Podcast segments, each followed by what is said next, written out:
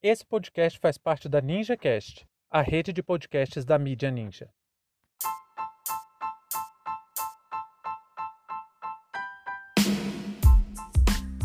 Greve da CTPM em São Paulo.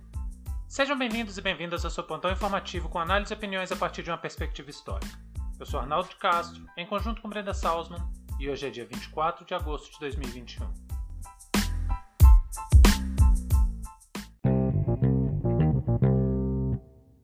São Paulo, trabalhadores e trabalhadoras da Companhia Paulista de Trens Metropolitanos decidiram entrar em greve.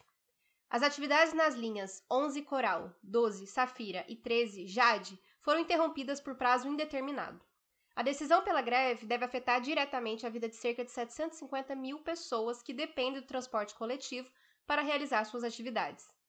A reivindicação dos ferroviários é pela reposição salarial de acordo com a inflação dos anos de 2020 e 2021 Devido ao pacto neoliberal entre João Dória e Jair Bolsonaro, as despesas da classe trabalhadora paulista sofrem severo impacto. O consumo de itens básicos está cada vez mais caro e, mesmo assim, o ministro da Economia, Paulo Guedes, insiste em fazer declarações dizendo que o Brasil está indo muito bem e que estamos em plena recuperação econômica.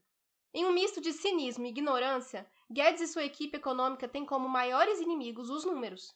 Dados levantados pela Folha de São Paulo mostram que a inflação real e os juros estão cada vez mais altos, ao passo que a entrada de investimento estrangeiro diminuiu drasticamente.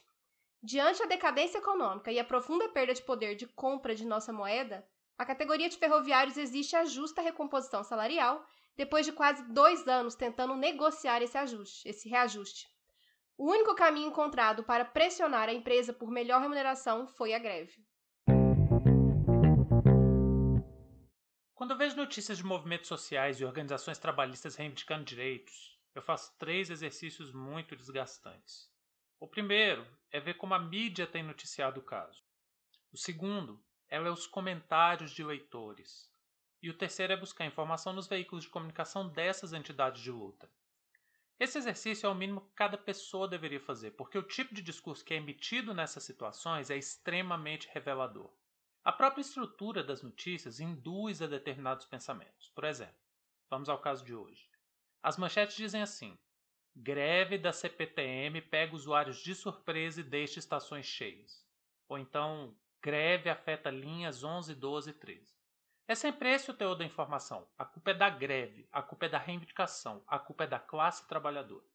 A notícia é sempre colocada nesses termos. Primeiro o transtorno causado pela greve e depois de forma muito rasa e totalmente depreciativa, falam dos motivos. E isso, claro, lá no final, no rodapé das matérias, naquela parte da notícia que dificilmente alguém lê. É ali que os grandes jornais colocam as causas do movimento grevista. Nesse caso, a reivindicação por reajuste salarial. Inclusive, dando a entender que é imoral reivindicar melhores salários nesse momento. Essa parte da manipulação da informação acontece em diversas camadas, e eu consigo entender perfeitamente que os grandes meios de comunicação façam esse trabalho de manipulação, porque isso favorece a eles, claro. Estamos falando de uma Folha de São Paulo que disponibilizou os carros do jornal para contribuir com a prisão ilegal, assassinatos e torturas durante a ditadura militar. Estamos falando do Estadão, Globo, R7, esses veículos que ajudaram a executar o golpe de 2016, promoveram a perseguição midiática contra o Lula, criaram o herói nacional Sérgio Moro, Aliás, um jurista de quinta categoria que agiu a arrepio da lei, que manipulou o sistema eleitoral brasileiro e que foi uma das coisas fundamentais para eleger Jair Bolsonaro em 2018. O oligopólio da comunicação no Brasil foi um dos pilares do caos econômico e social que nós estamos vivendo. Essa gente, eu entendo querer desmoralizar uma luta extremamente legítima e necessária como a dos ferroviários. Agora, quando você para para ler as caixas de comentários dessas notícias, aí dá desgosto. Aí é quando vem a vontade de desistir de tudo, de jogar tudo pro alto o cara realmente acha que o transtorno dele não está conseguindo chegar no trabalho é causado pela greve. Ele realmente acredita que o culpado daquela situação é o ferroviário. Chama de vagabundo, coloca a culpa no PT, pede a morte de comunista. Aí é quando a gente vê que a elite brasileira conseguiu fazer seu trabalho tão bem feito que a classe trabalhadora não consegue enxergar minimamente que os interesses do ferroviário são os mesmos interesses do professor, do médico, do gari, do técnico de informática, do bancário. E essa gente que acha que tem uma profissão de status mais elevado não consegue olhar para o ferroviário e perceber que ele está muito mais próximo do ferroviário do que do velho da van. Nas caixas de comentário, Um monte de gente alegando que não sabia da paralisação, que foi um transtorno, que não consegue chegar no trabalho. Ora, como que uma ação coletiva de uma entidade trabalhista tomou uma decisão que vai impactar o funcionamento da maior cidade da América do Sul e os meios de comunicação não dão atenção devida? Como que o paulistano não estava sabendo disso? A greve foi decidida sim no domingo, essa informação não está errada não. Mas você acha que uma greve dessa magnitude acontece do nada? Acorda alguém de manhã e fala: Ah, olha só, o dia está muito bonito, bora fazer uma greve? É lógico que não, gente. Isso vem se arrastando já tem bastante tempo. Tem bastante tempo que os ferroviários estão tentando dialogar. Não é de hoje que o perigo de greve é iminente. Inclusive aconteceu paralisação em janeiro. Aí, ao invés de mostrar a realidade do trabalho, da situação de precariedade, dos perigos que essas pessoas têm enfrentado ao longo de toda a pandemia, não. Tanto o governo de São Paulo quanto a mídia hegemônica tentam empurrar a ideia de que é imoral reivindicar salário durante a pandemia. Banco e plano de saúde, tudo bem ter lucro exorbitante, ter lucro recorde com a pandemia, tudo bem. Mas trabalhador de linha de frente reivindicar salário é feio. O povo brasileiro está passando necessidade. São 15 milhões de desempregados. Esse número é assustador por si só, mas o buraco é ainda mais profundo. Porque além de uma massa de desempregados, quem está trabalhando não está conseguindo pagar as contas, não está conseguindo comer. Precisamos sim reivindicar salário. Não tem nada de imoral em ser pago de acordo com o que você trabalha.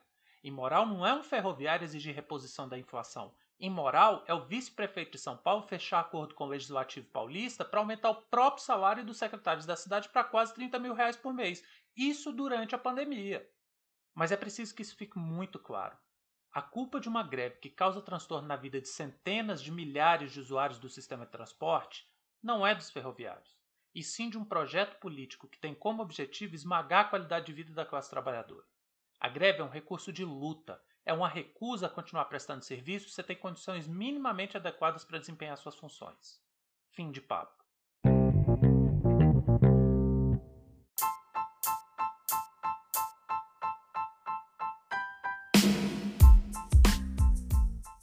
Entre tantos fatos que nos cercam e com a velocidade de informações a que estamos submetidos, essa foi nossa escolha para o destaque de hoje. Se você quiser participar do nosso financiamento coletivo, acesse catarse.me história. Muito obrigado a você por prestigiar nosso trabalho e até a próxima.